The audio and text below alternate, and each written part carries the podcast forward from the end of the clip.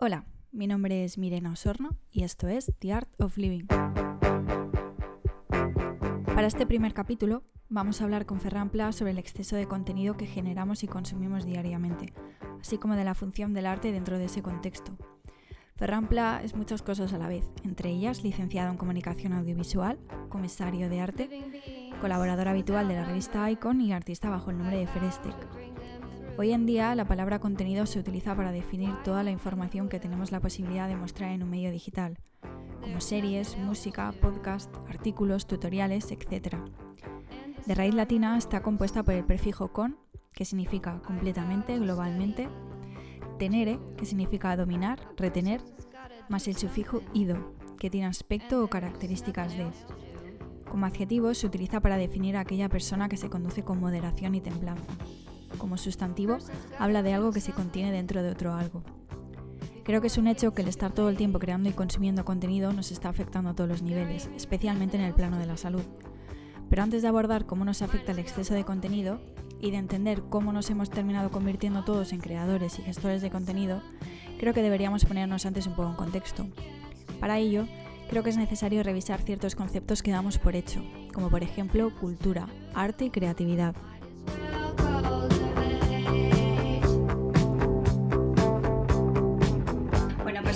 Si quieres empezamos eh, hablando un poco cómo son los mitos o creencias que tenemos como muy, muy asimiladas del mundo de la cultura y del arte, eh, pero que, pues, pues eso, que al final son mitos y creencias y que no tienen por qué ser verdad.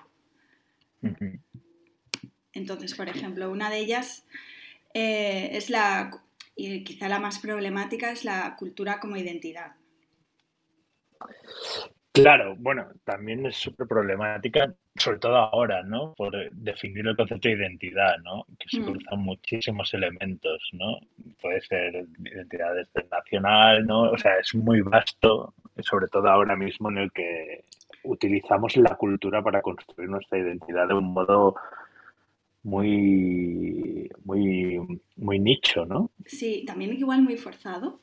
De hecho, ahora la palabra identidad está como muy presente en todas las exposiciones, con todo el tema más LGTBI, queer.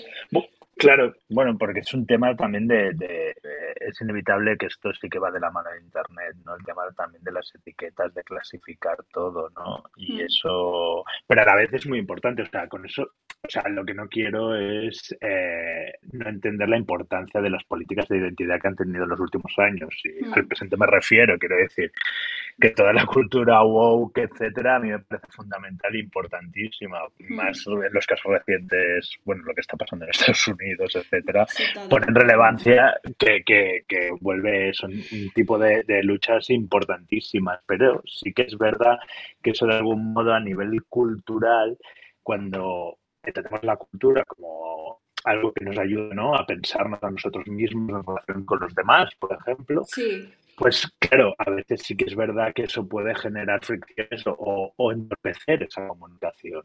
No sé cómo lo ves. Y puede ser que eh, la manera en la que nos estamos replanteando eh, la, la, identidad se quede demasiado corta, porque tengo la sensación de que se nos olvida que la cultura, sea cual sea, es un invento nuestro entonces, si la identidad nos la inventamos nosotros, ¿qué de verdad tiene? Eh, estoy 100% de acuerdo contigo, porque, y eso es otra vez esa cuestión, ¿no? De que eh, la identidad se ha vuelto un avatar, ¿no? Una, algo que casi es un mood board que nosotros utilizamos y nosotros nos convierte en símbolos, ¿no? O en, algo que alejado de lo material. Entonces, claro.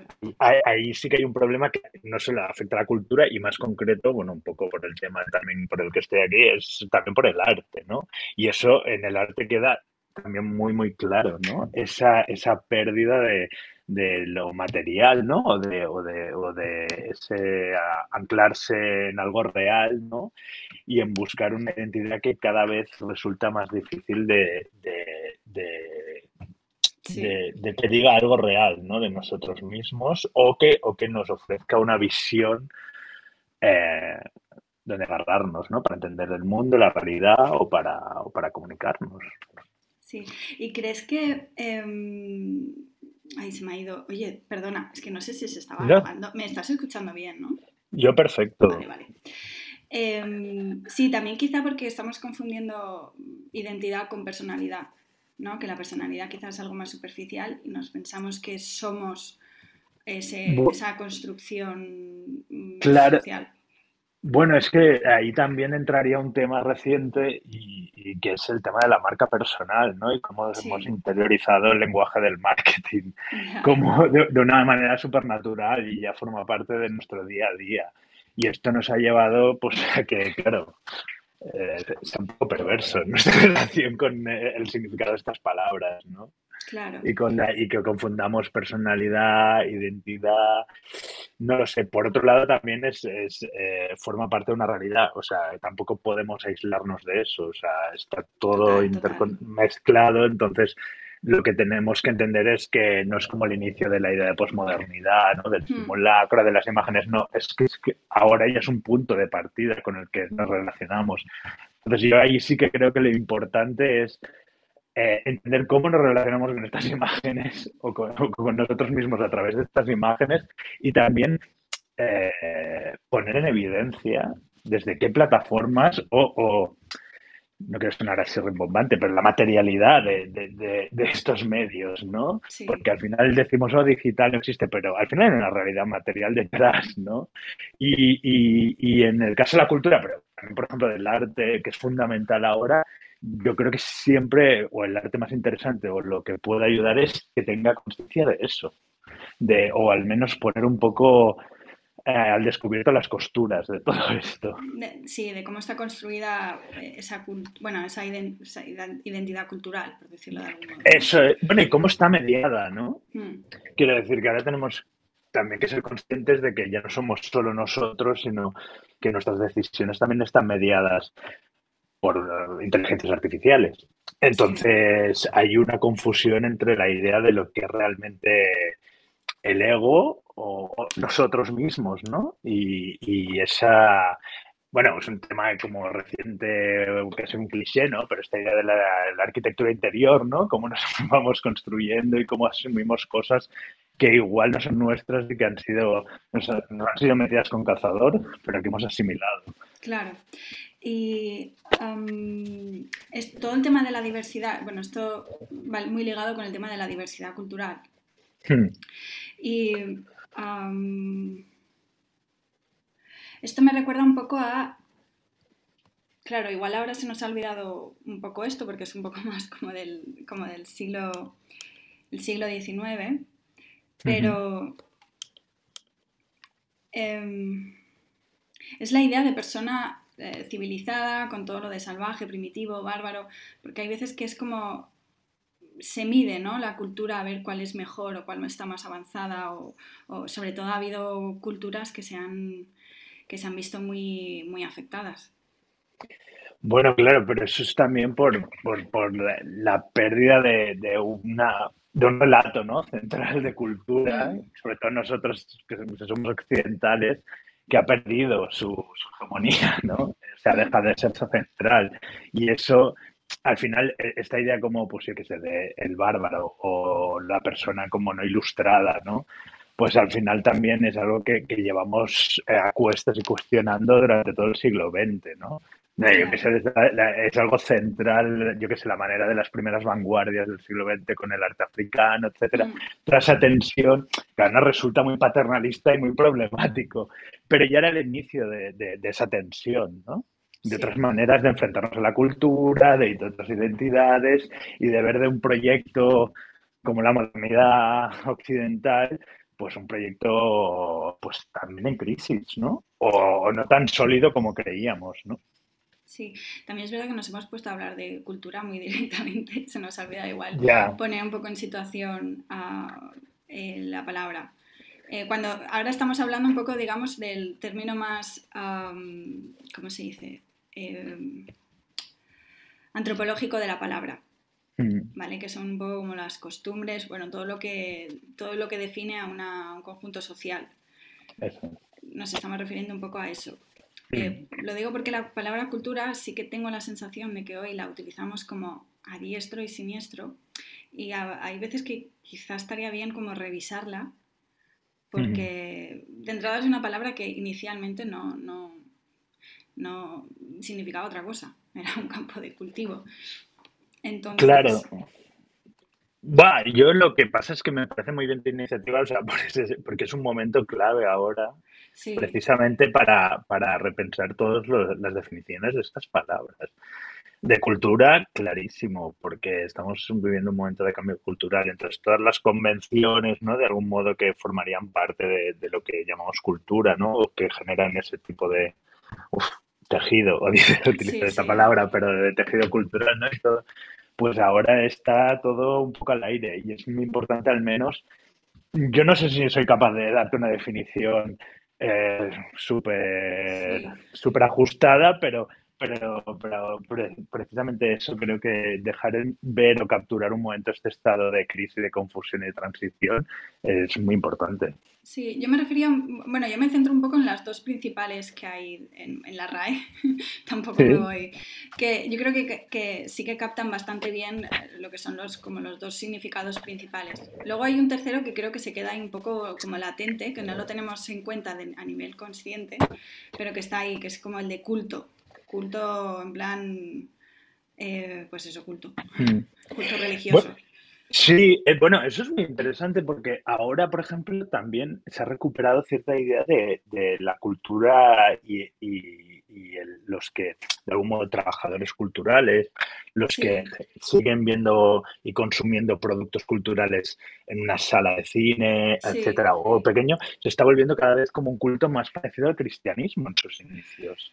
Y eso es un, un símil que está apareciendo muchísimo, ¿no? Ahora, en los últimos años ha aparecido mucho y que todavía podemos ver en varias disciplinas, o sea, en el cine, por ejemplo, Claro, la manera que se acercan, yo qué sé, pues eh, el cine experimental, pues todavía ves un culto que es verdad, que es como Sí. acercarse a, a pequeños grupos cada vez más nicho y hay como una fe hacia, hacia eso que es muy parecido. Y luego incluso en la cultura popular ya más pop de ahora, de, Claro. yo qué sé, de- te encuentras a alguien como Vladí hablando de Dios y de la belleza, que sí, que, que- que puede parecer muy broma, pero, pero sí que hay, No, hay, hay, hay, hay- Bueno. hay como un marco del cristianismo que ha vuelto, obviamente vaciado y, Sí. y de- de- mm, podemos muy frívolo en muchos aspectos, pero sí que es verdad que hay un marco cristiano como ahora que se está utilizando para, para ver las cosas, los artefactos culturales, ¿no? Quizá también porque se ha vuelto ah, todo demasiado materialista. Ah, Sobre, Bueno, sobre todo en España, como, como no, no- no hemos tenido término medio, o sea, hemos pasado como de un catolicismo horroroso a un, ate- un ateísmo también que no tiene mucho sentido. Sobre todo en Bueno. el mundo de la cultura y el arte es todo como demasiado de izquierdas y ateo, para mi gusto. Y- Bueno, hay- esto es un poco arma de vida. do- Claro, hay, hay- o sea, es un arma de doble filo ahí, eh, Hmm. lo que propones, creo yo, porque en parte es clarísimo, ¿no? Una crisis existencial espiritual, ¿no? Que nos ha llevado pues, este sistema neoliberal, ¿no? Como todo Sí. tiene que ser monetizable, etcétera. Y la cultura se ha vuelto directamente algo que si no es monetizable no vale la pena ya. Siendo cínicos, ¿eh? Pero si lo ves con los NFTs o todo No, pero es verdad. Es que se nos olvida además que la- el arte y la cultura, nosotros realmente, varias generaciones, lo entendemos a través del filtro de la industria. O sea, no conocemos Es- el arte fuera de la industria. Eso Y es. esto es así, eso. esto se nos olvida constantemente. Entonces, a la hora de hablar de pureza o de ciertas actitudes, sobre todo en el underground, que se tienen un tanto mitificadas, ¿no? Como este rollo bohemio, y, y es como, pero que siempre ha sido industria, o sea, no conocemos otra cosa. Claro, por- pero por eso me parecería interesante como, eh, o sea, hacer, eh, o sea, si ves en perspectiva la evolución, y eso queda muy claro en todo el siglo XX hasta ahora, en- se puede hacer como una división muy clara de este cambio de percepción, ¿no? Sí, O sea, que, que- que había como inicios del siglo XX, pues toda esta idea de que el buen arte no, no puede ser, o sea, no, el arte de verdad eh, tenía que fundirse con la vida y no ser comercializable, ¿no? Y esto que venía del romanticismo, ¿no? Un poco de, de esta idea del artista y de, de algo como más allá. Y esa mitad, ¿no? De, de- con el pop, esa idea como de Warhol, como el artista, como empresario, etcétera, que hay un punto, esa idea como de, de el arte sí se puede vender y Mm. es entendido ese gesto como transgresor, ¿no? Que en realidad era muy cínico, ¿no? Pero, pero era como transgresor, pero todavía había un punto de me estoy pasando unos límites, pero todavía creo que el buen el arte, aunque se pueda vender, tiene que tener esta tensión con el mercado. Pero ya luego a partir de los, pues, las últimas dos décadas, en los 00 y los 10, ya yo creo que esto acaba totalmente, ¿no? Es como esta idea como de equiparar el éxito comercial con el buen arte, ¿no? Tienes que tener una audiencia, tienes, está mediado por plataformas, tienes que ser muy consciente de tu marca personal, tienes tal, y entonces esto eh, de ahí no, no, nos ha llevado a esta, a esta situación, ¿no? Como como ese, esa, bueno, también el contexto de, ¿no? de economía de la atención, etcétera, que de algún modo ha ido cambiando, cambiando esta, pero también como esa, ese mostrar el underground como algo también monetizable, ¿no? Claro, porque, porque de algún, bueno, de algún modo al final lo es y lo, lo ha sido. También esto, ah, bueno, antes de pasar al siguiente tema, que ya podríamos adentrarnos un poco más en, lo que es el arte, eh, quizá vamos a resumir un poco al final lo de, lo de cultura, también porque por el tema de las industrias culturales. O sea, cultura por un lado es, tiene el significado antropológico, ¿no? que es el que hemos hablado al principio, que es lo que, lo que diferencia unas sociedades de otras, por decirlo así a grosso modo. Y luego tiene la parte de cultivo de la mente, que es algo que confundimos constantemente, que una cosa es eh, cultivar la mente y otra cosa es cómo pensamos que se hace ese cultivo de la mente. Pero bueno, eso lo, veremos más adelante. Y luego hemos hablado de lo del culto, que de hecho en, las industrias culturales el de culto está bastante presente en cierto tipo de cine, cierto tipo de música, algunas figuras realmente sí que, sí que está ahí muy presente. Eh, luego hay otro hecho que yo tengo la sensación de que nadie se ha dado cuenta, o por lo menos cada vez que saco el tema, es como las industrias culturales, tal y como las conocíamos desde el siglo XIX, se han terminado. 100%. Mm, y de hecho ahora es que el nombre ha cambiado y ha sido un poco todo como, como sin darnos cuenta. O sea, ya no son industrias culturales, son industrias creativas. Claro, es que es el término de la creatividad que, allí pues eh, ha generado mucha confusión porque se ha utilizado de un modo muy perverso a mi, manera de entender. ¿eh? No, no, allí no sé si me voy un poco del tema, pero, mm. pero en este día de creatividad y arte, ¿no? Sí. esto siempre me recuerda mucho a, Robert Filio, que es este artista de, de mitad del siglo XX, de, amigo de Marcel Brothers, etcétera, y que él diferenciaba entre la creatividad y, el arte, ¿no? Sí. La creatividad. Y, él entendía como que la creatividad era como, como, como esa unidad de tiempo en la que se funde la invención del tema y su realización, ¿no? Cuando se, se asocia una forma de... Pero esto, a mediados de, de los 60, era, era de algún modo muy revolucionario, tenía mucho sentido y, y, era muy bonito su objetivo, porque entendía que la creatividad es algo que poseemos todos para transformar la realidad y que nos permite. Pero claro, al final es un experimento que las redes sociales, por ejemplo, las industrias culturales han acabado utilizando para explotar, monetizar, ya no solo en las industrias culturales, en general la etiqueta como para trabajo, ¿no? para el sistema neoliberal, ¿no? Ha sido una moneda de cambio para venderte otras cosas para para, para, bueno, para seguir explotándonos, ¿no? También. Es un poco lo que pasaba con muchos arquitectos también de los 60, ¿no? Sí. hacían experimentos con estructuras muy precarias, materiales muy precarios, como que parecían anticapitalistas y que han acabado siendo utilizados y favorizados por el propio capitalismo para, para que vivamos más precarios, sacando más beneficio Total. bueno. y, y, es un poco ese, lo de la creatividad pasa un poco pues con eso, ¿no? Con estas propuestas de vanguardia de, del siglo XX, pues no, han, acabado transformando en algo que, lo opuesto a sus objetivos. Sí, de hecho me gusta lo que has dicho, no recuerdo el nombre del artista que, has dicho, no, no me suena, pero sí que es verdad que eh, volvemos otra vez a la confusión de términos. Igual que hemos confundido cultura con arte, ¿no? porque en España cuando, cuando queremos hablar del mundo del arte, en verdad decimos el mundo de la cultura. Hay un ministerio de cultura, hay un ministro de cultura, no un ministro de arte. Claro. Entonces, ahora es como creatividad sustituido la palabra cultura en cierto sentido para, hablar de eso. y también porque ha cogido otras disciplinas, incluye todo lo que es innovación, tecnología, etc. Em, pero, aquí, perdona, dime. No, sí, disculpa. Nada, simplemente iba a terminar, eh, iba a decir que es verdad que la palabra creatividad no, no originalmente no tiene que ver con el arte en sí.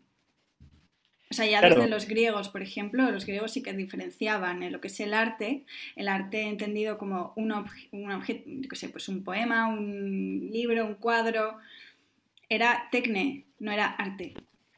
Claro. Sí que hacían una distinción y, a partir de cierto momento, eh, como creatividad y arte están muy unidos, pero yo también creo que la creatividad es algo que está en todas las personas. Lo que pasa hay gente que las desarrolla y otra gente que no.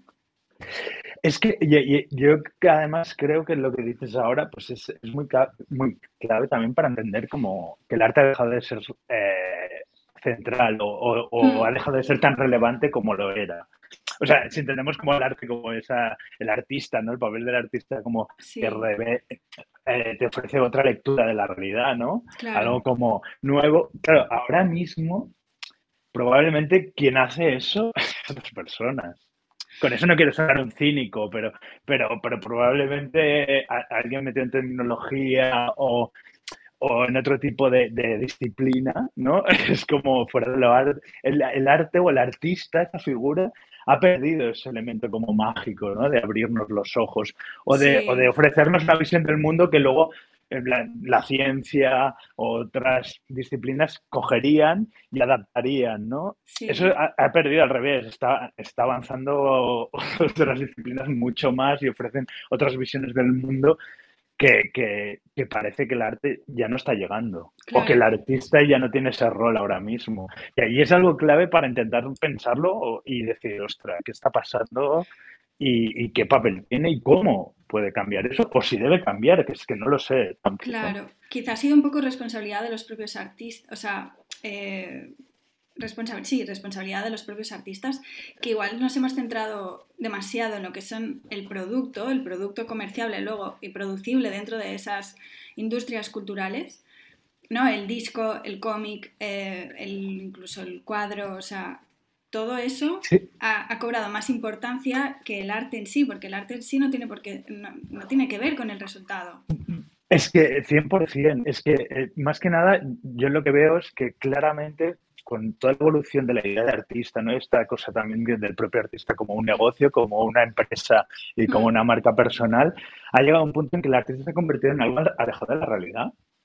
O sea, ya, no, ya no forma parte de la realidad. Entonces es imposible que nos ofrezca una, lectura de la realidad que nos abra mucho. A ver, no quiero ser catastrofista ni mucho menos. coge, coge esto con todas las cifras del mundo. Pero sí que está pasando que es una realidad que cada vez la idea de artista o el, arte que triunfa o que, o que vende o que funciona, cada vez más es de alguien alejado totalmente de la realidad. Sí, eso también creo que es algo que empezó un poco en... porque antes el artista vivía más en comunidad, vivía más conectado con la comunidad, pero a partir de la bohemia es como que se cree... Esa es, hemos convertido al artista en una persona demasiado especial, como tocada por la mano de Dios, y eso es mm. un error, porque no somos, o sea, los, los, los bueno, me considero artista hasta cierto claro. Eh, no, no, no, somos diferentes al resto. Entonces, ese, pues ese, especialismo, ese creerse más guay encima con las industrias que nos hemos... Bueno, yo no, yo no me he hecho millonaria, pero es que se nos olvida que la gente es multimillonaria, que hablamos a veces de personas que no están a ese nivel porque es que son multimillonarias, o sea, están podridos de dinero. Bueno, es que el arte ahora, bueno, primero, eh, que, que, por ejemplo, tu manera de dudar, ¿no? al, al. Al decir si eres artista o no, utilizar la palabra artista, ¿no? Eso ya genera, ¿no? Otra vez poner en evidencia que seguimos con esa idea del artista como algo más elevado, ¿no? Que uno no sabe si, está a la altura o no. Que al final yo, por ejemplo, a mí me generaba muchísimo conflicto con, mi práctica artística llamarme artista, no me gustaba para nada, porque es como, ah, no, tal, te explico, a veces no, también a la vez trabajo, hago otras cosas, pero al final te das cuenta que tal y como funcionan las cosas, la gente no lo entiende, te parece un catamañanas, ¿no? Y al final es más fácil decir, pues artista y normalizarlos. Claro, claro. Eh, también... que, sigo, sin sentirme cómodo ¿eh? con la idea, pero eh, que te das cuenta que, que, que, todo, todo el bagaje que lleva esta palabra, ¿no? Sí, no, pero a mí sí que me gusta porque lo, lo comentabas tú también, eh, bueno, en, alguna, en otras conversaciones que hemos tenido, al final la palabra arte no tiene que ver, realmente es lo, lo que comentábamos, no tiene que ver con el producto ni con la disciplina. O sea, arte etimológicamente, eh, hasta donde yo he podido investigar, eh, viene de, de, significa como encajar, como to fit together. Entonces, eh, eso al final es una manera como de, de, enfrentarte a la vida, que es un poco el, el, papel bonito que ha tenido. Hemos confundido la causa con el efecto. Sí, es que justo por eso antes he utilizado el referente de Robert Filio, porque es que mm. siempre es alguien que he tenido muy en mente, siempre, porque a, mí me gusta mucho su idea que decía como eh, algo así como que la, la función del arte era como como ese elemento en transición, ese punto mínimo, ¿no? Como entre el arte y la vida, ¿no? Sí. Esa fricción es lo, eh, eh, es lo que le interesaba, ¿no? Y hay algo allí, y creo que esto al final es, es eh, es muy, muy importante todavía o muy, muy interesante para, para el presente, ¿no? O sea, ese, esa fricción entre vida y ficción eh, que tenemos ahora mismo, ¿no? Como que, que, que, incluso la manera que Internet se ha convertido en esta idea de Internet como un teatro constante, ¿no? En el sí. que estamos todo el rato performando papeles, ¿no? El notario, el abogado, incluso todos, o sea, cualquier tipo de profesión eh, eh, parece una performance de la profesión, ¿no? Y todos estamos Total. acostumbrados a autorrepresentarnos. Sí. De ahí que, que, que, esa, que esa definición de arte, ¿no? Esa búsqueda ahora eh, sigue siendo como importante, ¿no? Como de, de, de, de, cómo intentar encontrar ese punto intermedio y también entender cómo se, cómo, cómo se construye ese artificio, ¿no? esa ficción, pero a la, a la, vez, si hay la posibilidad, que eso ya sí que es algo de si hay la posibilidad que exista algo de accidente, de intuición, ¿no? En, en, en, en, esto, esta manera, en esta dinámica que hemos asumido, ¿no? Sí, también es que eh, esa manera de, esa idea de marca, que tienes que, que, que, vender algo como muy concreto, muy estructurado, claro, mata, mata la creatividad realmente, porque deja, no deja espacio para, para que sucedan cosas, para que vengan ideas, para tienes que darlo todo tan bien, con tanto packaging, no. Eh, a, mí, por eh, a mí, por ejemplo, es algo que me ha generado muchos problemas incluso para mi autoestima. ¿eh? Y para, pero, no, a mí también, práctica, ¿eh? pero en mi práctica artística, por ejemplo, me ha pasado porque una cosa que me ha obsesionado mucho es, es, precisamente que no haya un estilo reconocible en sí. cada una de las piezas que he podido hacer. Ah, bueno, yo sí que lo he visto. Pero... Sí, bueno, y claro, y seguro que es inevitable que haya como... Sí. Pero pero si lo pones un poco todo el estilo, hay algo como que dices, ya, pero ahora esto sí, esto no, que tampoco le estoy diciendo que haya sido muy forzado, ¿eh? pero me doy cuenta que ha salido así como una especie de déficit de atención, pero, pero sí que es algo que, que es que, eh, aunque sea un poco, siempre me ha gustado como dejar un elemento ahí que, que, no, que no quede muy claro que yo estoy intentando hacer un statement de artista, ¿no? O, sí. o, o explicar una marca personal o no porque es que todo el arte que menos me gusta, menos me interesa, creo que precisamente peca por eso. Porque sí. te están viendo constantemente algo muy cerrado, con mucho espacio, muy poco espacio para la espontaneidad, ¿no? Incluso Totalmente. a nivel formal. Yo a veces prefiero cosas que incluso a mí no me gustan y me desagradan, pero prefiero llevarme la contraria y dejarlas, aunque luego no, porque si no es como, no sé, no, no, ya te digo, me, me, genera, creo que hay algo como de demasiado control, sobre todo, que, que ahora mismo es súper contraproducente. Sí, totalmente. Además, ahora uh, que estábamos hablando de la crisis de, del producto artístico, debido al, pues a los cambios, a los cambios tecnológicos y demás, que, eh, por ejemplo, el otro día estaba leyendo la, que la gran mayoría de, de, libros que se publican venden como un máximo 50 copias al año, pero bueno, es que son la época, los claro. tiempos cambian. Ahora ya ese producto quizá no es tan relevante o quizás salgan demasiados libros, quizá no haga... Es que también se, se publica demasiada paja, por decirlo de algún modo. Claro. Y esto me recuerda a algo que hemos dicho al fin de las industrias culturales, pero no, no hemos dicho... Ahora las industrias es como que el, el, producto ahora es contenido, ya, ya, ya no es tanto el, que es algo que se nos ha olvidado comentar, Ahora mm. realmente con lo que se comercia o lo que se produce es contenido, que todos estamos, entonces ya es como que se ha abierto la veda, no es solo el artista el que crea contenido, es el abogado, el dentista, eh, mm. la, influencer, eh, bueno, en fin, un montón de, gente, cualquier persona, de hecho es que cualquier Instagram personal está creando contenido. O sea, bueno, es, clarísimo. Y eso, por ejemplo, es muy interesante. No sé si lo estás viendo, pero hmm. ahora a mí no me gusta especialmente, pero sí es muy interesante para este debate. Y es este remake que ha hecho Sayas de su propia peli de Irma Depp, pues la ha convertido en una serie de televisión, ¿no?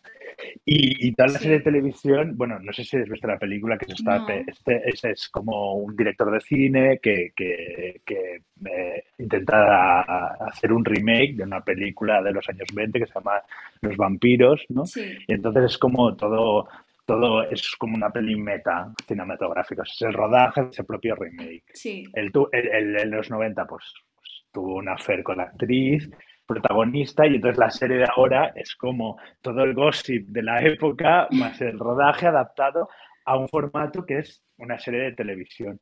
Y entonces él se plantea un poco todo el, subtexto que hay en, en, la serie, es como, ¿qué queda de, de cine? Esa idea del cine, ¿no? Que ha entendido un, director francés, en un formato eh, de una, pues una serie de televisión para la HBO que, es contenido, ¿no? que, te, que el, tipo de producción cambia totalmente, que te da muchísimo dinero sin un deadline igual tan, tan apretado como el del cine, y en mm. cambio puede explayarse de una manera que probablemente en el cine ya no te dejan. Claro. Entonces es como esa idea, pero que a la vez está generando algo con una estrella de cine norteamericana, pensada para un público mainstream, eh, en un formato de 40 minutos, que tienes que estirar. Entonces hay toda esa tensión ahí, pero que es muy del momento, ¿no? De, de, cómo nosotros nos estamos transformando en contenido constante. Sí. Y qué queda de nosotros ahí, ¿no? O, o, si queda algo, o cómo, o al final es como la percepción, ¿no? O sea, cómo ha cambiado nuestra manera de consumir pues, todos los productos culturales con ello también el cambio cultural que estamos viendo. Hmm. Entonces, ¿no? Es un punto ahí en el que es muy difícil situarse, ¿no? También porque ahora se peca de exceso de todo, hmm. ¿no? Eh, hay, demasiado, yo, a veces me abruma la cantidad de contenido, incluso viviendo en, ciudades como Barcelona o Madrid, eh, a veces no, no me daba la vida para ir a todo. Claro, eso está pasando. La vida social. Bueno, después de la pandemia, ¿no? Se nota muchísimo eso, ¿no? Como que yo lo noto con gente que conozco, ¿no? Como mm. que necesitan espacio para ellos mismos otra vez, que no seas. En una ciudad, por ejemplo, yo estoy viviendo en Madrid y, es muy claro, ¿no? Que es una ciudad que te lleva a que si quieres tener un plan, un evento constante cada día, pues. Y, no es más el FOMO, ¿no? Es, es más una situación de te da miedo al no tener una experiencia vital, ¿no?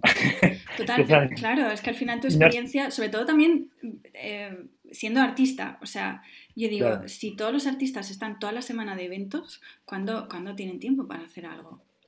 Claro. así luego salen las cosas, no es por nada, ¿no? sí, sí, 100%. Un poquito... 100% rapidiñas, que se dice en Portugal.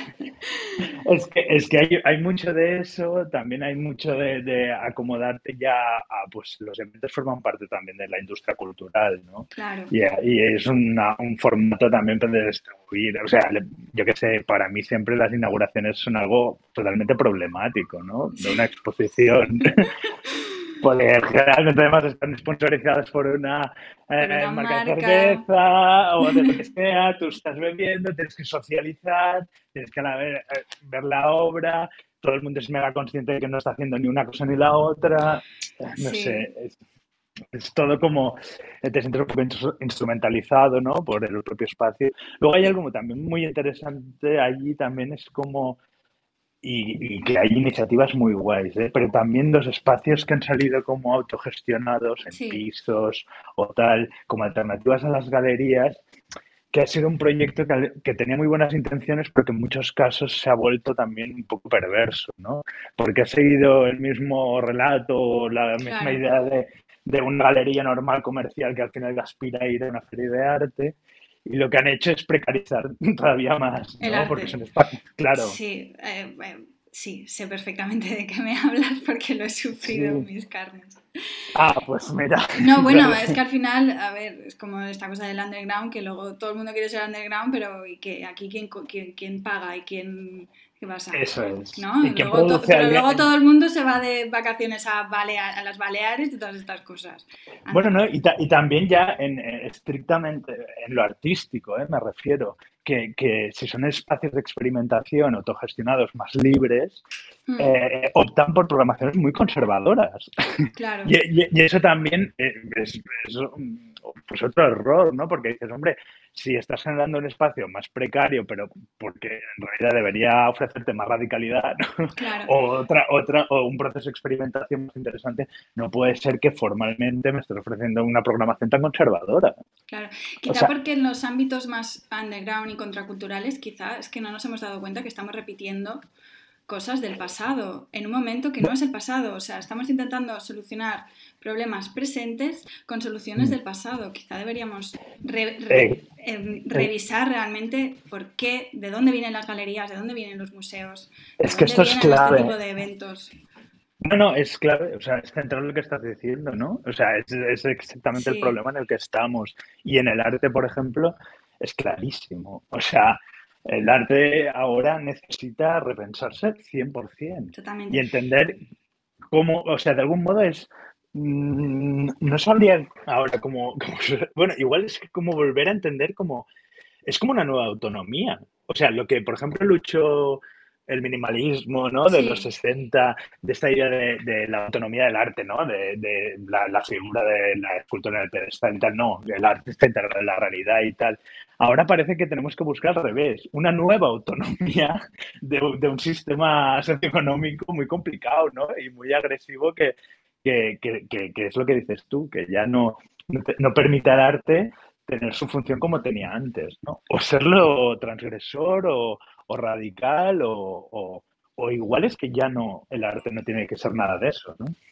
Claro, sí, es, que, yo creo que, va un poco por ahí, yo creo que simplemente es algo que está agotado, es como em, la frase esta inglesa de golpear un caballo muerto, que es que hmm. ya no da, es que igual eh, tenemos que aceptar la realidad de que la gente ya no quiere consumir ciertos productos o pagar. Es como la cosa esta de los periódicos de las suscripciones o quizá tenemos que aceptar la realidad, que es que los tiempos han cambiado y que ya ciertas cosas son para minorías y, o para cosas muy niche y no es que, claro, bueno, es que no, pero también por otro lado, y ahí quiero, no quiero sonar ingenuo ahí, pero también quiero ser un poco optimista, ¿no? es, precisamente que hemos llegado, pues yo que sé, los 10 llegó eh, la saturación de la idea del artista como popstar, ¿no? Casi es mm. que veías hasta a Kanye West citarse como Warhol o Lady Gaga en, en, el MoMA o, en, o, en, ferias de arte, ¿no?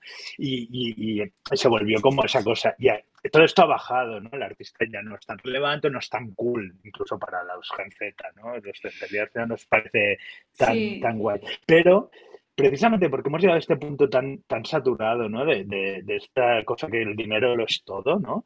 Que, que, que en realidad pues nos encontramos todo este momento de las nuevas tecnologías, la web 3, no sé qué, ideas de creatividad, comunidad, de bla, bla, bla, pero que al final es todo dinero, ¿no? La idea de puedes conseguir dinero más... El, el fondo es puedes conseguir como artista dinero más fácil, siempre el dinero y tal. dices, ¿dónde está la vanguardia o la radicalidad, no? Todo esto ahora no lo ves, ¿no? Hmm. O sea, el objetivo es dinero. Entonces ahí sí que creo que, que hostia, hay un espacio nuevo para recuperar esa idea un poco de, de, inicio de las primeras vanguardias, ¿no? De, no, no, el arte ya no debe ser comercializable, ni jugar con la idea, ¿sabes? Pero, pero tiene que tener otro nuevo espacio, otra nueva... Bueno, pues hay que reformularlo, ¿no? O el arte no tiene por qué ser necesariamente un producto.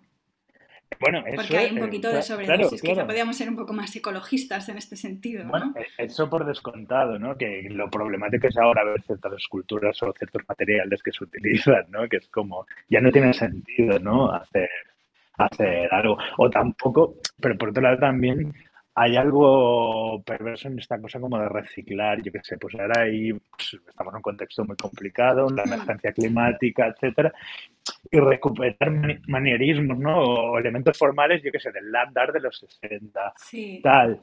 Que al final es seguir con una misma dinámica de reciclaje, pero un poco perversa como para, para tapar una, una, forma de producir obras de arte que ya no funciona, ni son sostenibles, ni tampoco ayudan a tomar conciencia de, de, los problemas que tenemos, ni a, ni a, ni a encontrar soluciones, ¿no? Sí.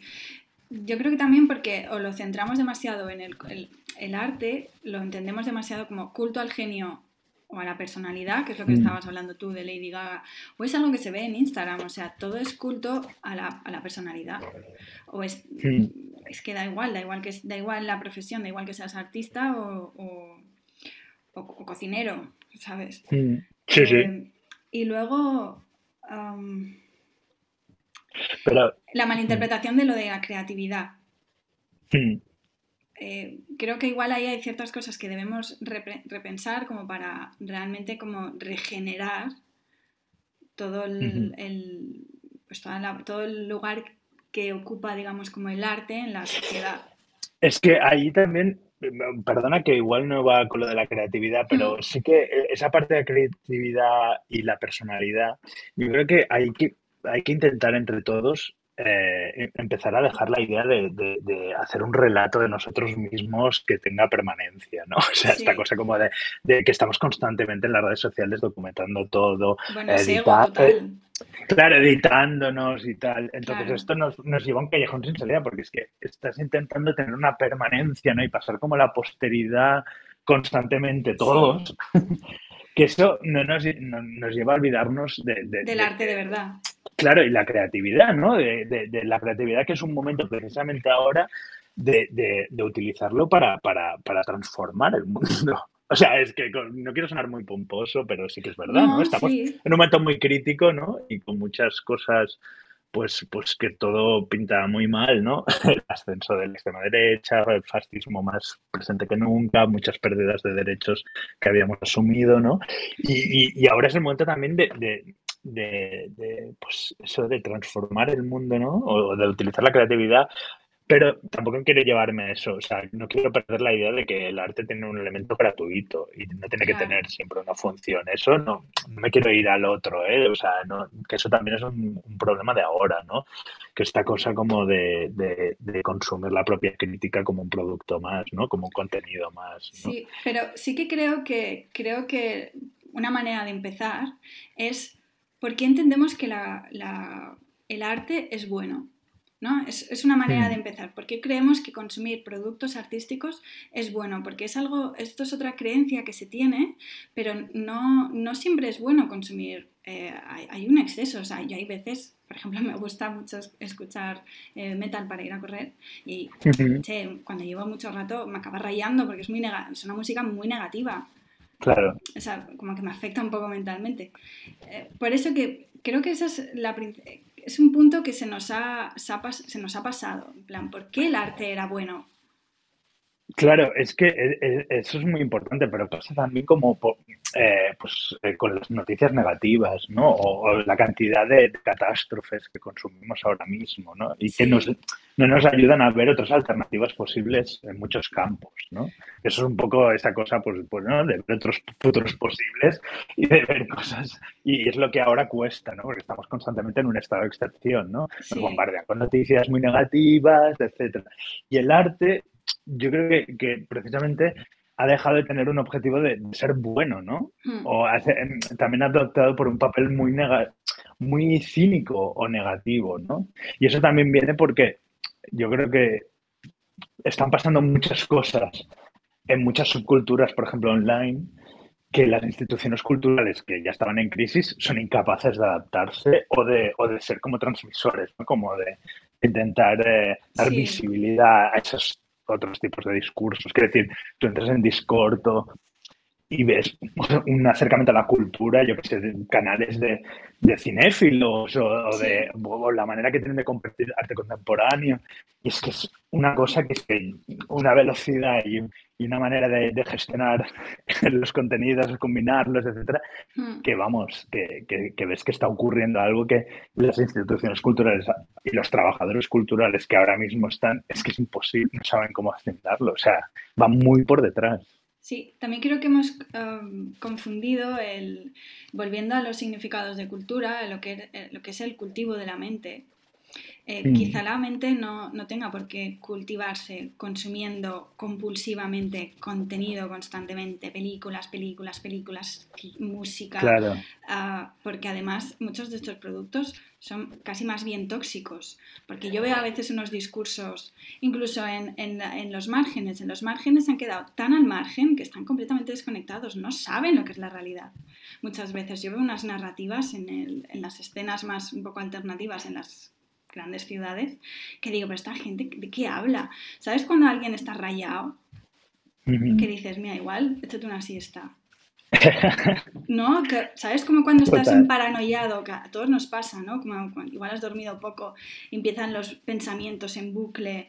Pues hay movimientos culturales, bueno, artísticos, que yo creo que están como en, en, ese bucle egoico que no aportan nada. O sea, chicos, a ver. Eh, sí, pero esto es como la, esa idea, ¿no? Como de que en realidad no necesitas ser un super cinefilo por ver muchas películas, sino pues, eh, es mejor tener conocimiento profundo de, de, tres cineastas que te gusten, por ejemplo, que haber visto muchísimo, ¿no? Sin saber qué decir. Esta bulimia, ¿no? De como de cultural. Pero ahí yo creo que también hay, hay, hay, un problema y es que se nota muchísimo este punto que nuestras capacidades, ¿no? Está llegando a un límite, ¿no? Y de ahí que como que hay una, una, velocidad que no llegamos a alcanzar o que estamos intentando adaptarnos con medicamentos, tomando cosas, mm. el deporte o, bueno, hay, mucho de, hay mucho de eso, ¿no? Ahora hay mucha también hemos visto en los últimos años muchos artistas que, han basado la idea del, propio cuerpo, ¿no? El cuerpo, el cerebro y, los músculos, ¿no? Hay, hay, bueno, como el materialismo loco este que decía yo. Sí, pero, pero la importancia que hay ahora también en el entorno digital de nuestro propio cuerpo. Sí. Porque nuestro cerebro tiene que consumir muchas imágenes, tienes que estar fuerte, o también ves como esa representación del género, ¿no? Y como de, pues, como subir tus niveles de testosterona, etc. Hmm. esto no, ha llevado a modificaciones, ¿no? Modificaciones corporales físicas, mentales, obviamente, y de percepción. Y por eso va de la mano, ¿no? El cambio cultural que estamos viviendo va de la mano también de nuestra transformación física, ¿no? O sea, la velocidad, los estímulos que tenemos al día, la cantidad de imágenes que consumimos, etcétera. Y eso aquí está claro que estamos en un proceso de adaptación que, pues que, no todo el mundo va igual y que está generando muchos problemas. También, pues obviamente todo el tema de salud mental va de la mano. O sea, está clarísimo. Sí, de hecho ah, era un poco el, siguiente, volviendo un poco al tema de la creatividad. Eh, mm. Otras veces hemos hablado de, de, inspiración, de lo que es intuición, de cómo eso ahora está bastante bloqueado. Por un lado, por esta cosa Mm, muy materialista, como de obsesionarse con, lo, con lo físico puramente, o sea, nos olvidamos de la mente y eso dentro del arte es un poco contradictorio, porque el arte precisamente se ha centrado más en lo, en lo, no, en lo visible casi, no en un sentido espiritista, no me refiero sí, no, pero, plan, plan paranormal, sino de... son los que más quizá, igual con los filósofos, han, intentado especular con, pues, con, el sentido de la vida o con, lo que es la mente, ¿no? Esa es un poco la función del arte y, en cierto sentido esa es la connotación positiva que puede tener el significado de cultura, es el cultivo de la mente. La cosa es cómo cultivar la mente, ¿no? Claro. No, no atiborrarla. Eso es como cuando regas la planta, le echas ahí dos litros al cactus para... Total Mm, y, sí, sí. Sí, parece... No, no, total. O sea, hay un momento, bueno, es, es, como una crisis, ¿no? En ese sentido, pero también hay algo como una tensión allí que no sé cómo, o sea, no sé cómo resolver esa parte porque también hay ese punto de, ¿no? de aislarte de todo, etcétera, pero eso al final no contribuye, yo creo. Es una, claro, es como una actitud utópica, ¿no? Y, y también hay, así como decía que el arte tiene que volver a espacios como más radicales y tal, también creo que hay algo problemático en la idea propia de radical, ¿no? De cortar y tal. Porque eso al final, eh, y igual no es el término, pero sí que creo que tiene algo muy patriarcal también, esa cosa como agresiva de romper y tal. Y en cambio creo que ahora sí que es importante eh, los pequeños gestos. Sí, es la cosa, sí, es el mito del outsider y esta cosa tan anti y contra que ha tenido muchas veces la cultura como intentando dar solución, pero está claro que no ha, no ha sido suficiente esas soluciones porque se acaban aislando demasiado de lo que es la realidad de todo el mundo. Eso es, y entender que el flujo, que estamos en un flujo en el que todos tenemos de algún modo como que, ir, eh, claro, ir generando pequeñas modificaciones, pequeños cambios que no vayan en función de vendernos a nosotros. Sí, y el. También quizás sea un acto de, porque por ejemplo en la, durante la cuarentena, ¿no? toda esta cosa que hubo con el Ministerio de Cultura, este es el apagón cultural y todas estas cosas, eh, que sí que está muy bien, hay que cuidar el, arte, pero ojo, quizá aquí los que nos dedicamos a esto, quizá tendríamos que hacer un acto un poco de honestidad y decir, ¿queremos seguir alimentando la máquina o, queremos, o nos importa realmente la cultura y el arte? Porque son dos cosas diferentes, o sea, lo que quieres es salvar tu puesto de trabajo, que no digo que no sea importante, ¿eh? por supuesto, todo el mundo tiene derecho a tener un, trabajo y un sueldo, pero seamos un poco honestos. O sea, estás mm. intentando salvar tu culo o el arte. Bueno, claro, es que eso ha pasado en la pospandemia, que queda clarísimo, ¿no? Esa idea también. Que se nos ha, visto un poco el plumero ahí, yo creo, ¿sabes? De, intentar todavía aguantar un sistema que no, que no funciona, ¿no? Y mucha gente agarrarse a las instituciones, incluso locales, ¿no? Que ha vuelto esa idea como de todo lo local, el tejido mm. de la tal, pero al final es alimentar pequeños museos que ya son instituciones que funcionan igual que antes. Pero también entiendo que, volvemos a lo que decíamos, es que es muy difícil hacer un gesto radical de cortar con eso, ¿no? Y entonces tampoco podemos pedir a nadie que sea tan valiente de... No, no, no, no, por supuesto, pero sí que no se trata nada, yo creo que no se trata de hacer como gestos así muy, muy extremos, no se trata de, extremismo, pero sí que hacer un acto todos de, repensar, de, de cuestionarnos, de mm. cuestionar los, eh, las ideas eh, por las que estamos viviendo, cuál es nuestro verdadero objetivo, qué nos mueve, ¿sabes? Mm. Porque soy yo en, Barcelona también mucha underground y mucha leche, pero macho, ¿sabes? Que se nos veía la ambición, se te ve en la cara. Sí, que quieres ser famoso, que no quieres ser underground, no confundamos. Bueno, es, lo que pasa, ¿no? Que yo esto lo, pues, lo típico de que haces eh, tienes tu espacio autogestionado, exposición sobre los cuidados, la belleza, la felicidad, una comunión y tal, y luego eres un trepa que, sabes que eres un trepa que absorbes a las personas, quitas ideas y las, y las haces tuyas, ¿no? Y eso al final es, esa perversión, ¿no? Como de vender como un discurso y luego, y luego hacer lo contrario a nivel práctica artística. Y eso, bueno, pues eso, pasa en todo, desafortunadamente. Sí, sobre todo eso de los cuidados, que lo hablaba con Inés en el otro capítulo, y es, es muy importante. Creo que está la, se ponen a veces ideas sobre la mesa, pero no, no, no, sé qué pasa que no se terminan como de ejecutar, quizá, quizá por esta tendencia al aislamiento que hay en el arte.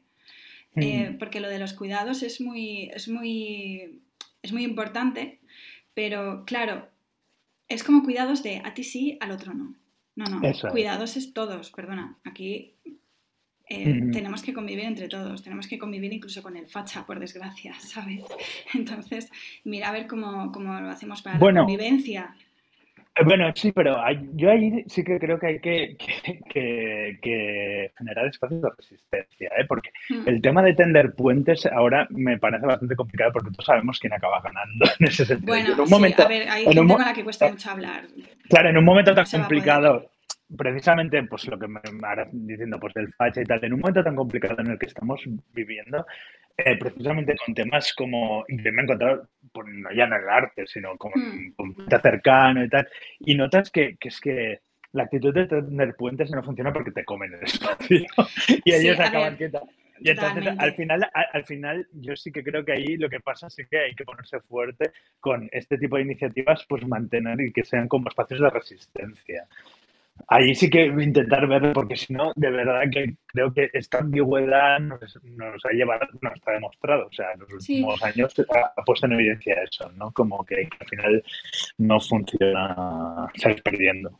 Sí, sí, no, no me refería a ambigüedad. O sea, yo hay ciertas, ciertas actitudes y ciertas cosas, creo que sí que hay que eh, pues, no permitirlas. Pero creo que hay una tendencia a veces quizá con este concepto de la resistencia que no nos damos cuenta que estamos como alimentando a la bestia. La estamos haciendo más grande sin darnos cuenta. Pero bueno, quizá aquí ya nos estamos metiendo como en terrenos un poco Sí, bueno, igual nos vamos, pero, bueno, también, también, tiene que ver, sí, pero también tiene que ver cómo, cómo están pensadas las redes sociales para polarizarnos, para, para como, como, una, enfrentarnos. Entonces, yo ahí quiero ser también un poco optimista es como todas las plataformas de la web 2.0 también se están transformando. Y, al igual que las instituciones culturales también han entrado en crisis en los últimos dos años. En crisis o están en un cambio profundo. Yo quiero pensar que esto va a cambiar también. Mm. era un planteamiento que han tenido hasta ahora muy de enfrentar y muy de generar como un pensamiento muy binario de estás conmigo contra mí. Y, que, y que esto se irá modificando también por la manera en la que la gente, no sé, todo apunta, la manera también en la que se plantean como los seguidores, las audiencias que cada uno podamos hmm. tener, etcétera. Esto va a ir cambiando, ya no formará parte de solo una plataforma, va a ser como más fluido, va a tener como cierta autonomía. Bueno, no sé, ¿eh? porque luego también no me entero mucho de la web 3 y, no sé si esto al final es una estafa o, todo, y igual dentro de unos años nos reímos y dices, mira qué estamos diciendo. Ya, pero la verdad es que no te puedo decir porque sé menos que tú. Claro, pero, pero ahí, sí que, lo poco que, voy viendo y tal, sí que espero que tire hacia allí, hacia, algo más positivo y menos...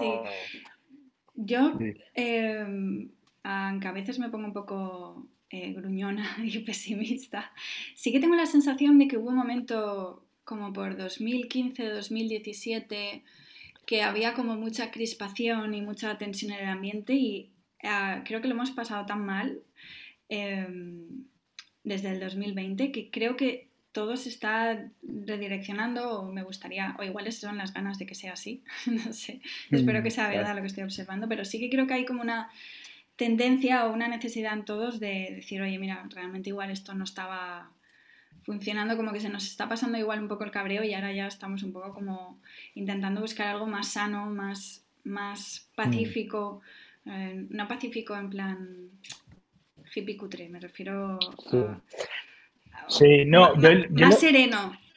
Yo lo que también creo es que pues, en 2016, ¿no? con la victoria de Trump y las hmm. estrategias, sobre todo las estrategias online de, de Steve Bannon, etcétera, eh, lo que hemos tomado es más conciencia. Somos mucho más conscientes de las herramientas, ¿no? Y es volviendo a eso de también lo que comentaba del arte, que tenga, tenga que sepa mostrar esas costuras, ¿no? Y entonces, em, pues y ahora somos más conscientes, tenemos más información y creo que ya viene también una generación que entiende mucho más por dónde va la manipulación emocional, etcétera. Somos más conscientes de, eso, porque sí que hay un momento que incluso los colectivos que tenían un discurso, que tenían una buena intención, se fue, se fue intoxicando mucho, o sea, eh, todo el tema de la cancelación, o sea, ya sí que se mm. estaba poniendo un poco serio ese tema de decir, a ver, bueno, es que, eh, claro, no, es que... todo polarizado, que decir. Y, yo a veces tenía también un poco incomodidad de hablar de ciertos temas porque, jolín, a la mínima que cuestionabas algo, eh, ya, eres, ya eres Donald Trump. A ver. Mm. Y al revés, o sea, gente que se cree muy, por ejemplo, de izquierdas y con posturas progresistas, soltándote barbaridades propias de, de la ultraderecha, ¿no? Sí. Que, y entonces, claro, eh, o sea, todo generó un ambiente y un contexto que, en el que todavía estamos y nosotros en España además estamos todavía viviendo los coletazos, ¿no? Con Ayuso y compañía de ese tipo de hacer política, ¿no? Y de, pero, pero sí, yo también quiero pensar que, que empieza un declive ¿no? de este formato y, y, sobre todo porque también, siendo cínicos a nivel material de la situación, de la emergencia climática y tal, nos damos cuenta que no funciona esto, ¿no? O sea, que incluso ellos lo ven, ¿no? Los que son partidarios de este tipo de, de, de, política, yo creo que llega un momento que se les acaban los argumentos, ¿no? Y ellos también un poco volviendo, lo ves, ¿no? Como que, que, por ejemplo, la derecha al final son los primeros que se quejan de las políticas identitarias, lo queer y al final ellos han acabado montados en lo más identitario del mundo, ¿no? Un nacionalismo, una idea de, de, clase obrera idealizada, algo totalmente alejado de la, de la realidad, ¿no? Es que esos discursos no hay por dónde cogerlos. Es que no vale la pena ni hablar con esa gente ni darle espacio en programas, porque es que eh, no, no, no, tienen nada. Lo que hablabas tú de la intoxicación constante, ¿no? Sí, que, creo que se les ha dado demasiado espacio y, de hecho, en, el en un documental de Donald Trump, creo que llegaban a insinuar como que si no le hubiesen hecho caso, como que a, él le acojonaba realmente lo de ser presidente. Pero se envalentonó, ¿no? Como de aguántame el cubata que voy. Claro, hubo un momento, creo que hubo un momento así con Trump que tenía tanto éxito en Twitter, claro, estaba ahí que estaba como borracho de atención, que fue como de, venga, va, me lanzo, pero, pero como que él, no lo él, él mismo creo que no lo tenía claro. Claro, 100%. Y ahora está pensando también que, va muy de la mano también del declive de, aspectos en la cultura como es la, crítica de arte, la crítica de cine, etcétera, mm. porque esta cosa como de asimilar relatos muy fáciles al momento, porque estamos tan bombardeados con la información que, queremos algo simple que de un vistazo puedes entender, ¿no? que es algo que ha entendido muy bien la otra derecha, eso ha ido afectando también por el pensamiento crítico, ¿no? O la manera que, nos enfrentamos al arte, ¿no? Y eso lo veo muchísimo en exposiciones, ¿no? Que en exposiciones al final mm, tiene más importancia la nota de prensa y la documentación online, ¿no? Sí. Pero, pero tu experiencia real en la galería con esa pieza no es ni la mitad de, de interesante que eso, ¿no? Están pensadas como para pues al final para o todo masticado y muy con un lenguaje institucional de arte conceptual, etcétera, que te dan la explicación y tú ya no le des más vueltas, y luego simplemente para transformar la pieza en unas imágenes, pues fondo blanco o súper iluminadas y tal, que mm. funcionen muy bien para el algoritmo de las redes, ¿no? Y que al final son más importantes que la propia obra física. yo creo que va de la mano también un poco, esa, esa simplificación de la política, del pensamiento, de tal, intentar controlar encontrar relatos como fáciles de asimilar, súper maniqueos, ¿no? Como, y súper simples en un momento de transición y de cambio y de caos que estamos viviendo, ¿no? y hay un poco que ha afectado todo esto, ¿no? También creo que hay una resistencia en el pensamiento como a hacer, no sé si llamarlo esfuerzo, pero sí que hay como resistencia a pensar o a pasar por ciertos procesos eh, y eso se ve mucho en, el, en, el, en lo de la inteligencia artificial y todo el tema de, bueno, pues eso, eh, cada vez es como que estamos evitando más ciertos procesos de pensar. Pero bueno, ya nos estaríamos yendo como por... pero, pero, sí que hay en ese punto de nivel cultural también, y, la, idea un poco que volvías, ¿no? Que decías del hombre ilustrado, tal. Y, yo eso veo, veo que es una idea que de golpe también ha perdido como relevancia entre los mm. más jóvenes ahora. O sea, no quieren parecer intelectuales o no quieren que, mm, ser interesantes, ¿no? hay como cierto culto que es un poco peligroso a veces, pero otras veces es muy saludable, anti intelectualismo, ¿no? Como, marca personal, ¿eh? Y como, como como cuando se muestran online ¿no? y performan su identidad online. Una falsa, humildad, porque en el fondo no son tan tontos como aparentan. No, no, no, al revés, son muy conscientes del artificio y lo es también en chavales jóvenes que tienen calculado hasta la última falta de ortografía, ¿no? O el, espacio mal puesto, o, los sin, sin, signos de puntuación, ¿no? Son muy conscientes de, de, esa, de, cómo funciona y tal, pero sí que, que, que se nota ese cambio de actitud de mi generación pues eh, tenía cierta bueno yo todavía tengo esos tics no de ay esto es bueno esto es como interesante esto tal y ahora esa manera de, mostrarte o creer que esos productos forman parte de ti o dicen algo de ti esto se ha desaparecido totalmente por otro lado. Hay una manera mucho más incluso con las tendencias o con la moda no las tendencias ya no es de de, de, futuro, sino es un mood que te ofrecen y tú las ves desde la distancia si vas a, si vas a participar de ellas o no, ¿no? que es un poco lo que pasa con los trend reports, ¿no? De, también de, y eso afecta también el arte, ¿no? La dinámica está un poco de la moda y tal, y los gustos, ¿no? o sea, como de... Pero porque todo es repetición, o sea, realmente nos negamos como a, a ser esa idea de hombre cultivado, que realmente el hombre cultivado simplemente era alguien entrenado, no era alguien realmente... Ahí otra vez confundíamos el, alguien que tiene una mente realmente creativa o, inteligente o alguien que simplemente sabe mucho. O sea, yo veo gente que se considera intelectual, que simplemente te sabes las líneas de memoria y ya está, no eres inteligente. Eso no te hace inteligente, simplemente es gente, es que se confundía el, cultivo de la mente con el entrenamiento, estás entrenado como un perro. Bueno, y también esa cosa como que tienes que ser inteligente o decir algo sobre todo. Y eso no, ninguno, ninguno, o sea, no hay nadie que tenga que ser interesante todo el rato en todo lo que dice, ¿no? Que es un poco por esta idea de tener que estar opinando todo el rato en internet. Quizá de ahí viene esa rebeldía tonta que se ve hoy en día del parecer cateto.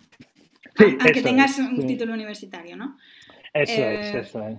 Claro, sí, no se trata de, quizá no hace falta, el, tener muchos conocimientos no, no, indica que seas más listo o menos listo, pero tampoco hace falta parecer tonto, ¿no? Rechazar.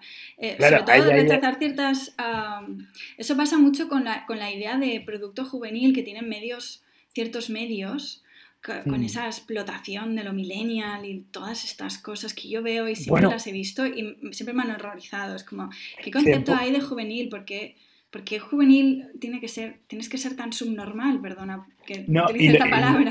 ya, ya, es muy mal. No, pero, pero sí que, pero y también esto, yo creo que es fundamental también que hay un problema ahora con la idea de elitismo. Hmm. Que todo el mundo intenta huir del elitismo. Y oye, o sea, eh, también ha llevado a una situación muy perversa, porque si tú eres un trabajador cultural o trabajas en cultura, dar visibilidad a proyectos minoritarios o de mayor complejidad tu función es esa, o sea, mediar y comunicar cosas que igual son más complejas porque pueden gustar a mucha gente. Pero eso no te transforma en un elitista porque solo te gusten cosas minoritarias o de difícil acceso. Al revés, yo creo que es una función divulgativa que es importantísima, ¿no? Y, pasa mucho en revistas o en música. Yo, por ejemplo, tengo actividad como trabajo en la discográfica o también colaboro con revistas y lo ves, hay un pavor por no se va a atender. Sí, yo también lo siento. Y de hecho yo en mi, en mi cómic tenía mm, casi como vergüenza eh, querer hablar de temas profundos, que en verdad era de lo que quería hablar. Claro. Que obviamente también me gusta el lado mamarracha, pero... Pero ya no, pero no puedo ser, pero todo el rato ser mamarracha es un poco aburrido. Claro, ¿no? Y, sobre todo que está bien hacer llegar cosas que, que no tienen muchos seguidores. Y intentar comunicarlas. Y eso no te que al final eso es muy complicado porque lo, ves como que, está afectando eh, pues trabajadores culturales que tienen un mm. papel muy importante en eso. En el caso del arte, comisarios, ¿no? Que eso es muy claro, que inconscientemente ya tienen interiorizados de si no tiene likes, esta artista no va a funcionar. O si tiene tal para, su propia... Que, que no lo hacen con buena intención, digo. O sea, bueno... No, están intentando sobrevivir también. Claro, porque lo tiene, que te sale interiorizado, ¿no? Y también eso hace que todo se vaya perdiendo y que tenga menos densidad o, sea menos interesante o, que pueda, pues, pues, no sé, ofrecer, dar luz a proyectos que a primera vista necesiten mucha más atención que otras cosas. Que, sí, creo que, sí, creo que hay una resistencia a pensar de verdad sí que creo que, mm. la hay y se manifiesta de muchas formas, como que es un poco lo que estabas diciendo tú. Y quizá esto tenga que ver con, bueno, yo lo veo conectado un poco con el tema de la salud mental, como esta, este miedo de hacer introspección o este miedo como de, de, enfrentarte a la realidad. Creo que eso también ha sido mm. fomentado por las, por las propias industrias culturales y hay un, hay un tema aquí que también creo que se está en, Sudamérica creo que se está hablando un poco más, que salió un libro muy interesante que ahora no recuerdo, lo siento, pero estaba muy guay, hablaba del ocio. Porque se nos olvida el concepto de ocio que tenemos. O sea, el ocio realmente era un espacio mm, un poco pensado para descansar y cultivarse, cultivar la mente, o, esta cosa de Cicerón de la filosofía es el cultivo de la mente o del espíritu. el, ocio era la negación del negocio. El negocio era el tiempo que dedicas a las obligaciones. ¿Vale? Pero es que el ocio ya eh, está tan lleno, está tan. Eh, no damos espacio a eso. Nos tiene saturados y nos tiene atontados. Porque el ocio está completamente dominado por las industrias eh, antes culturales y creativas.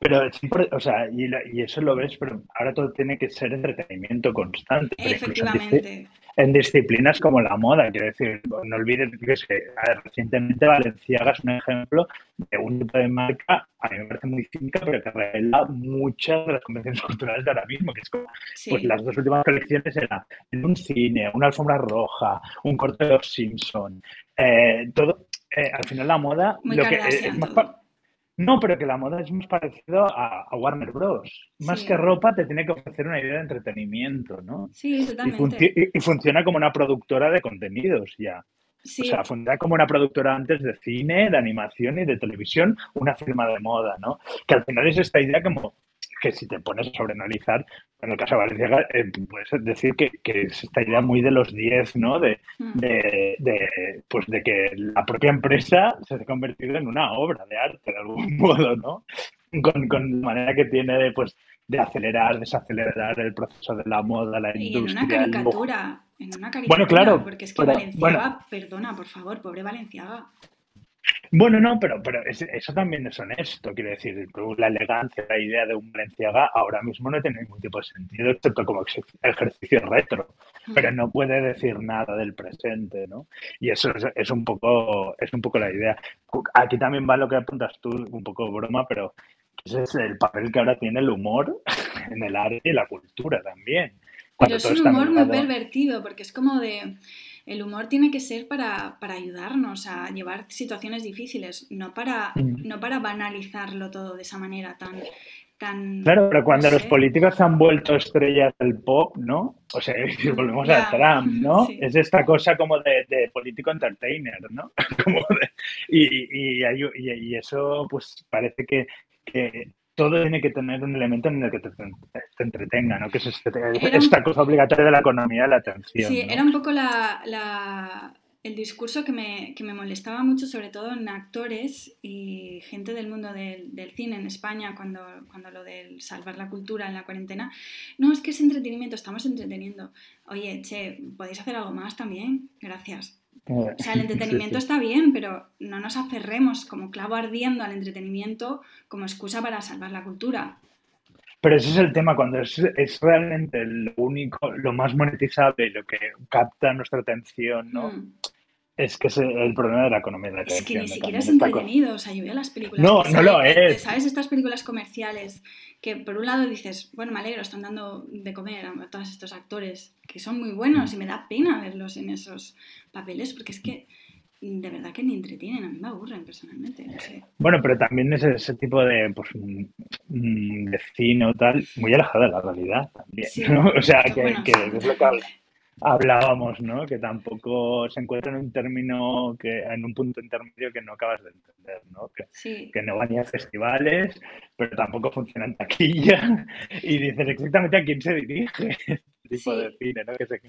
Entonces, bueno. Total. Volviendo a lo del ocio, ¿crees que podría ser un espacio, crees que podría ser como una puerta a, repensar o a, buscar otras maneras de, de consumir y crear Mm, mm. iba a decir contenido, porque ya de hablar de...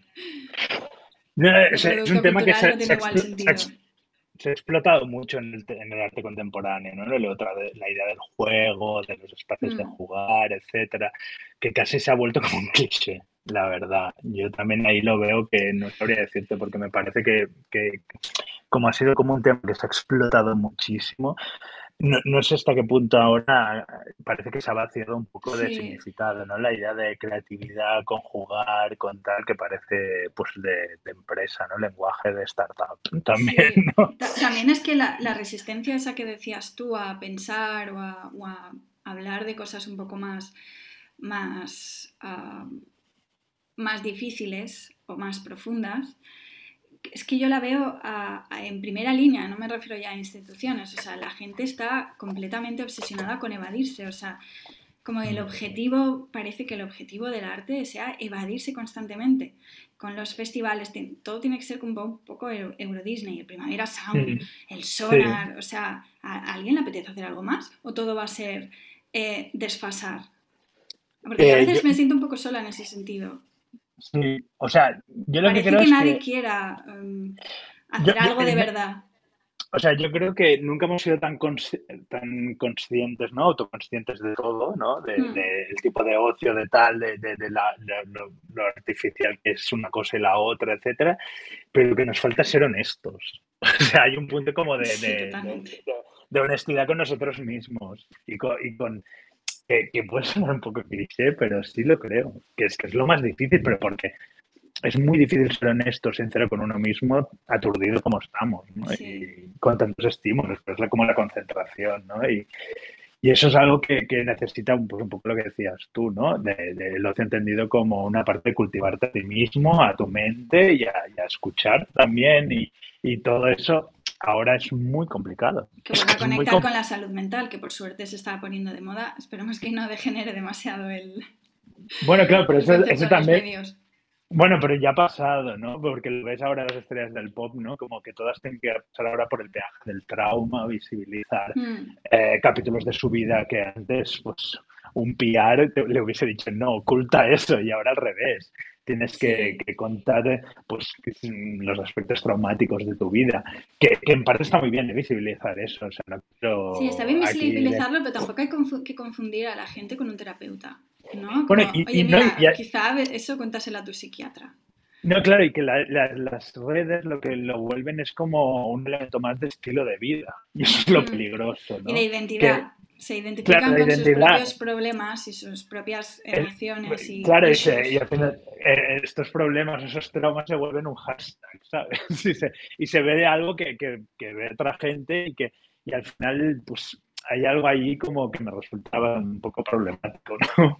Toda, esa parte de, no sé si eh, eso al final ayuda más o, simplemente lo que hace es propagar, ¿no?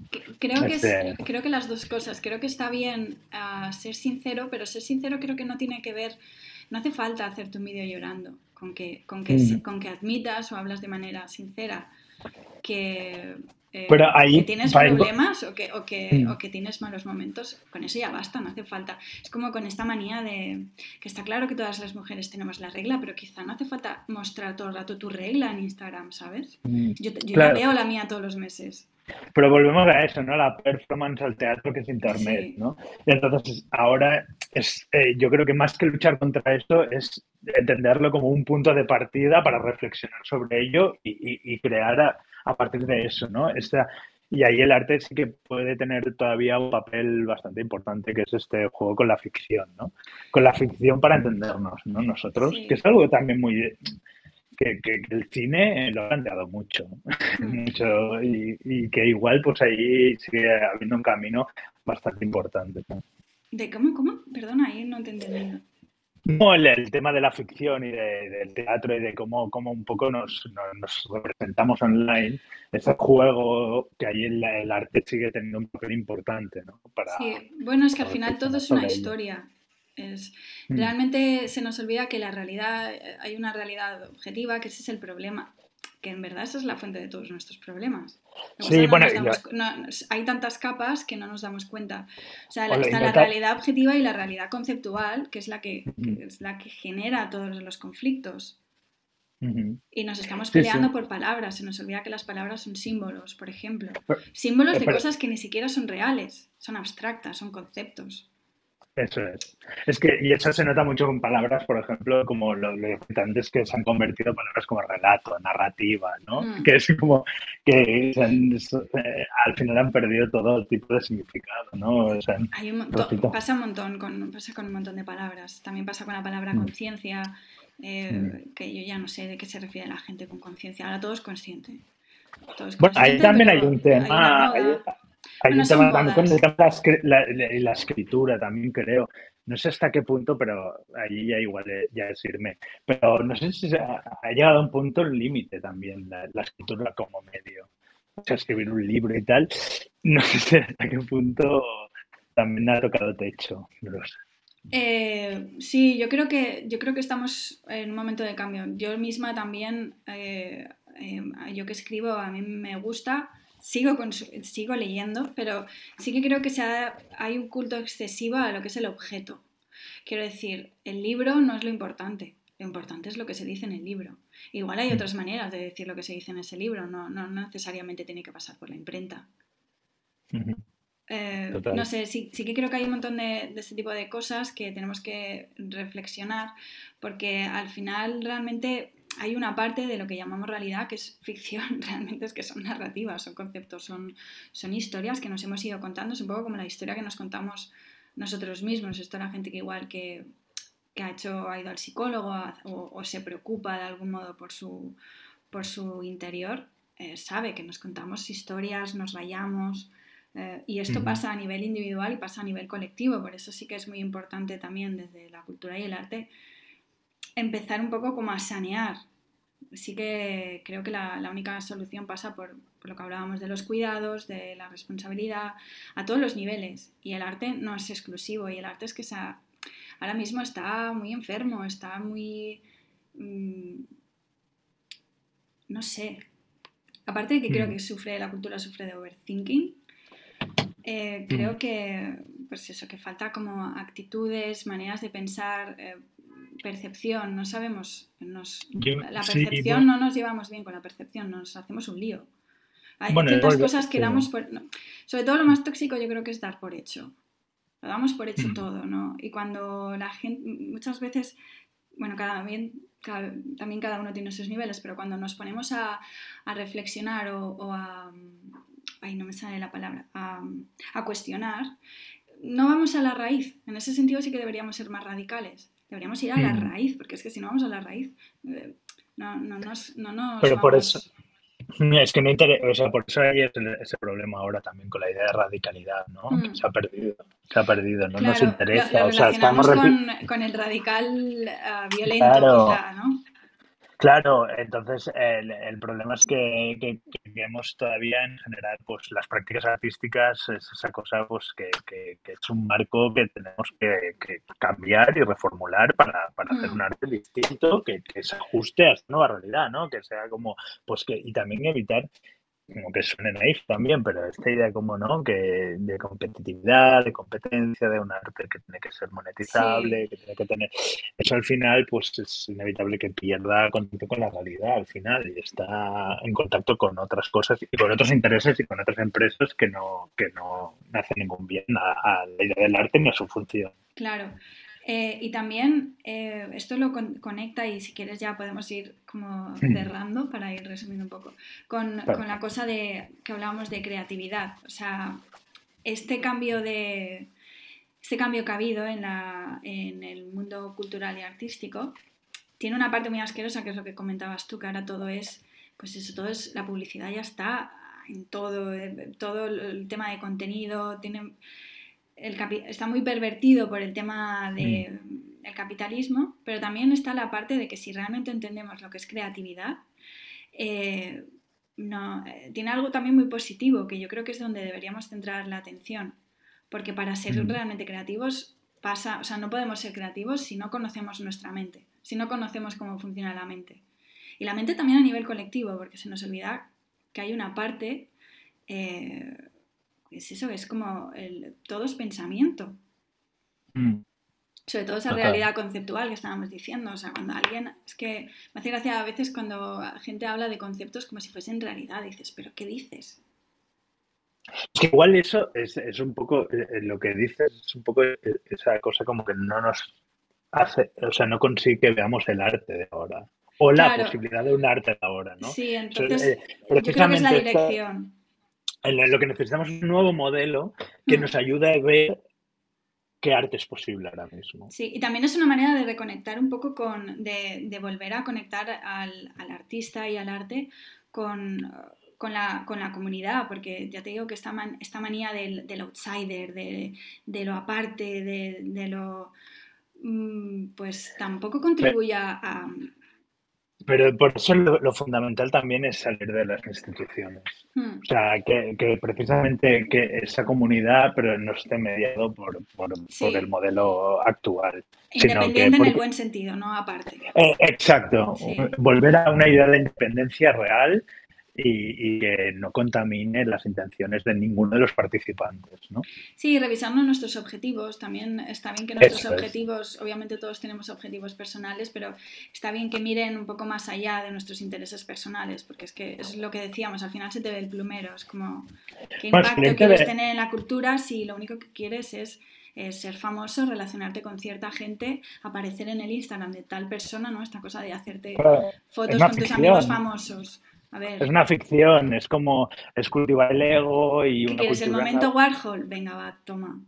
bueno, que si realmente quieres hacer un impacto en el arte y en la cultura, tienes que tener un objetivo más, ah, más total, más, más el ah. problema de, de, Warhol es que es que puso, ¿no? Como los cimientos hmm. para la idea del artista como arte, ¿no? Pues sirve como base y modelo para, para, todos los millennials a partir de entonces en un futuro. En eso fue visionario sin saberlo, ¿no? Esa cosa como de, de cómo mostrarte online se utilizó esta idea del artista como arte, ¿no? La han utilizado como, como modelo para representarte online, para venderte, para tal, y eso, pues, eh, ha sido, yo creo, también una de las cosas que ha dañado mucho, ¿no?